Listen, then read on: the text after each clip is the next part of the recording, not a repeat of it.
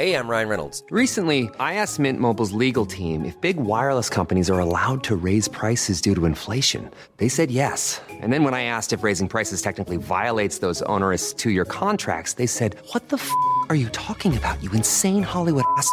So to recap, we're cutting the price of Mint Unlimited from $30 a month to just $15 a month. Give it a try at mintmobile.com slash switch. $45 up front for three months plus taxes and fees. Promo for new customers for limited time. Unlimited more than 40 gigabytes per month. Slows. Full terms at mintmobile.com.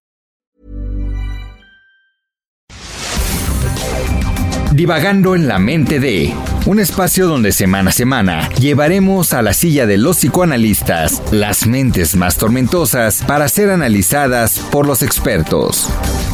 Con Rocío Arocha, Ruth Axelrod y José Estrada.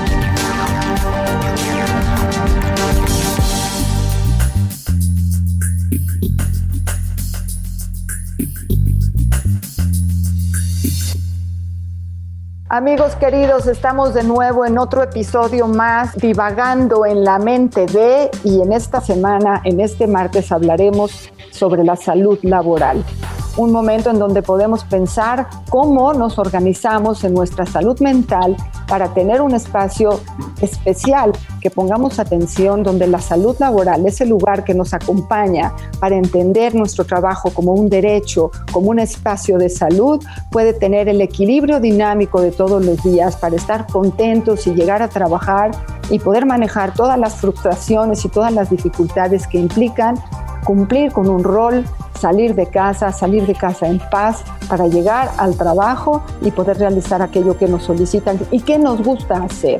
Y poder esas ocho horas que nos exige la circunstancia laboral, tener el éxito y la sensación de beneficio aparte de lo que significa solamente el trabajo en sí.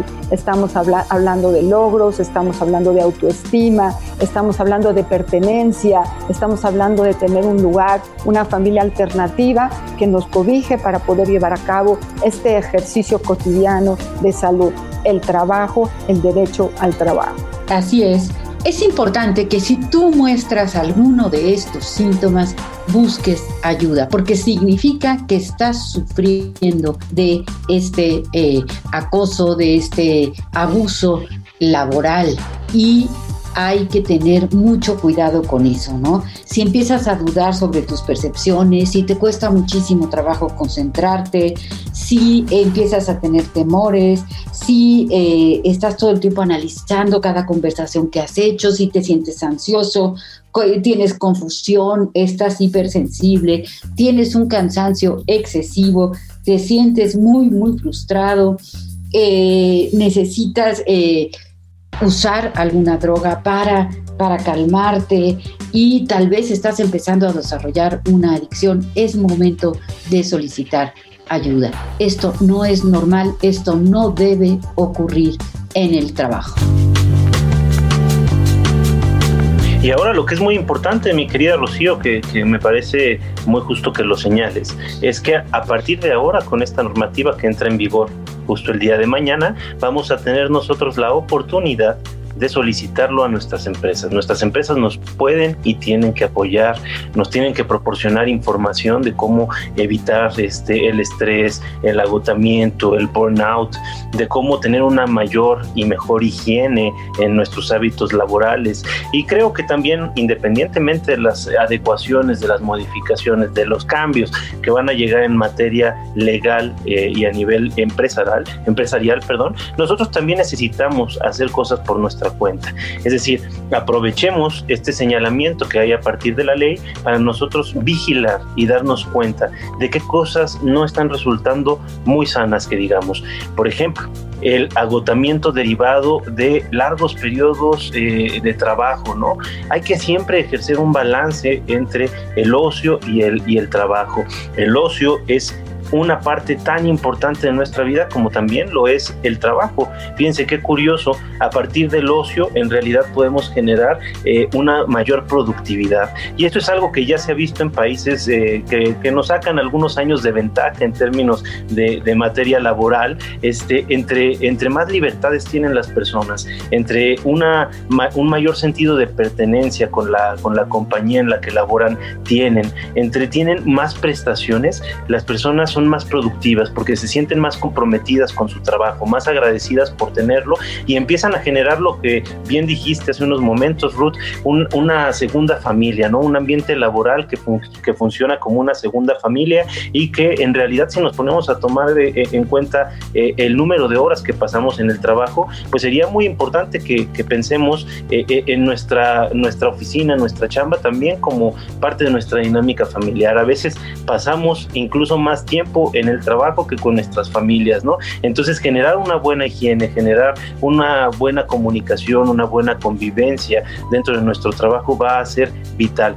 Pero sobre todo, recuerden que nuestro trabajo no lo es todo. Nuestro trabajo es una parte de nuestras vidas. Trabajamos para obtener una satisfacción, para obtener recursos y para poder eh, llevar una vida de acorde a, nuestros propósitos, eh, pero no vivimos para trabajar.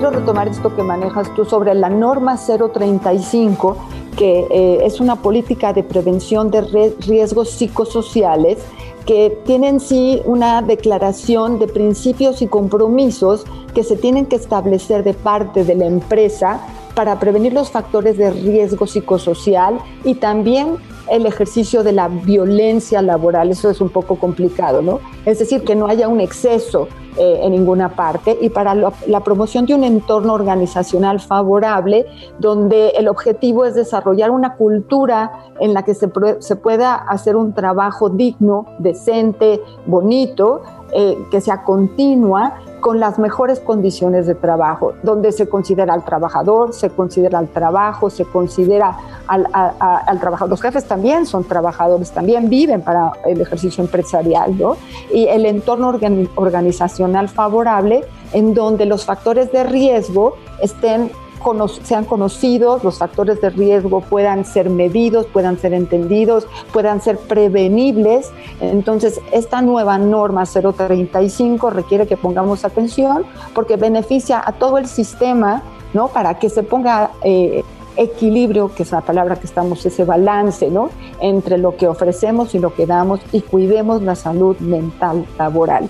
Me parece muy digno que nuestro gobierno ponga atención en que somos mente, somos cuerpo, ¿sí? Y que esa comunión es lo que va a generar la productividad de nuestro país. Esto se llama la norma 035 que las empresas tienen que atender, ¿no? Y que hoy en día había sido solamente una propuesta y pasa ahora a ser una obligación de las empresas y por eso esto de la salud laboral nos parece primordial.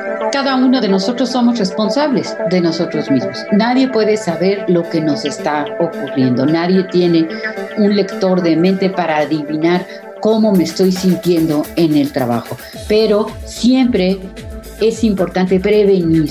Si estoy empezando a tener algún síntoma de los que eh, hemos mencionado al principio de esta cápsula, es muy importante tomar cartas en el asunto, atacar, eh, buscar ayuda, atacar el problema, a eso, a eso me refiero, ¿no? No permitir que una situación que empieza con pequeños síntomas se convierta en una situación que sea tan grave que el remedio eh, nos cueste mucho dinero, mucho esfuerzo, mucho trabajo. No dejemos que las cosas se hagan grandes. En cuanto empecemos a tener síntomas de inconformidad, de mucho estrés, de mucho cansancio, etcétera, en el trabajo, tenemos que ir a la búsqueda de soluciones sin lugar a dudas. Y fíjate que ya nada más para terminar, creo que sería importante, como bien dices, Rocío, que nos involucremos, porque nadie va a hacerse responsable de lo que a nosotros nos atañe, nadie se va a ocupar de resolver nuestros problemas. Entonces, si nosotros nos damos cuenta que no le estamos pasando bien,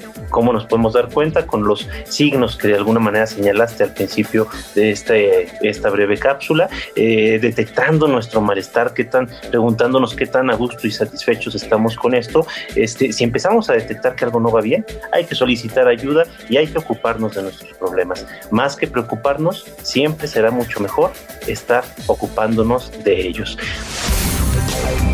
Te esperamos cada semana en un episodio más de Divagando en la mente de a través de todas las plataformas de streaming por El Heraldo de México.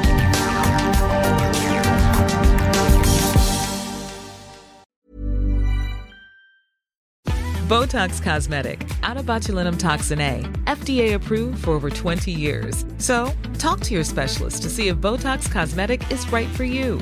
For full prescribing information, including boxed warning, visit BotoxCosmetic.com or call 877-351-0300. Remember to ask for Botox Cosmetic by name.